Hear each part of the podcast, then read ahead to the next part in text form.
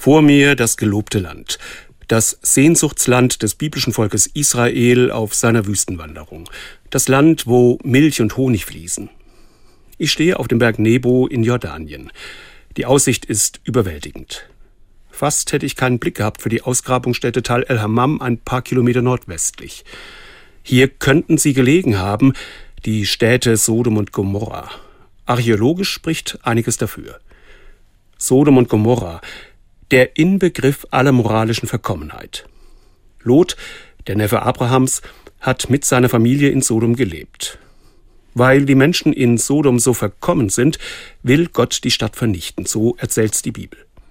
Abraham will Lot retten, deshalb beginnt er mit Gott zu feilschen. Und der verspricht ihm, wenn nur hundert gute Menschen in Sodom leben, will ich die Stadt verschonen. Abraham ahnt, das mit den hundert guten Menschen könnte schwierig werden. Es gelingt ihm, Gott auf zehn Gute runterzuhandeln. Aber das sind auch keine zehn. Zwei Engel sollen Lot und seine Familie vor dem unausweichlichen Untergang der Stadt retten.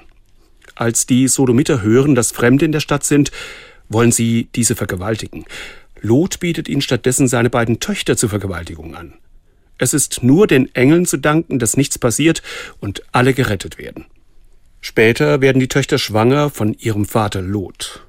Die Bibel erzählt das als eine Geschichte der Verführung durch die Töchter, aber sehr offensichtlich ist es eine Geschichte des Missbrauchs. Zehn gute? Da war nicht einer. Warum Lot gerettet wurde, ist mir ein Rätsel. Ich stehe auf dem Berg Nebo, rechts unten Sodom und Gomorra. Fast hätte ich keinen Blick gehabt für das gelobte Land vor mir.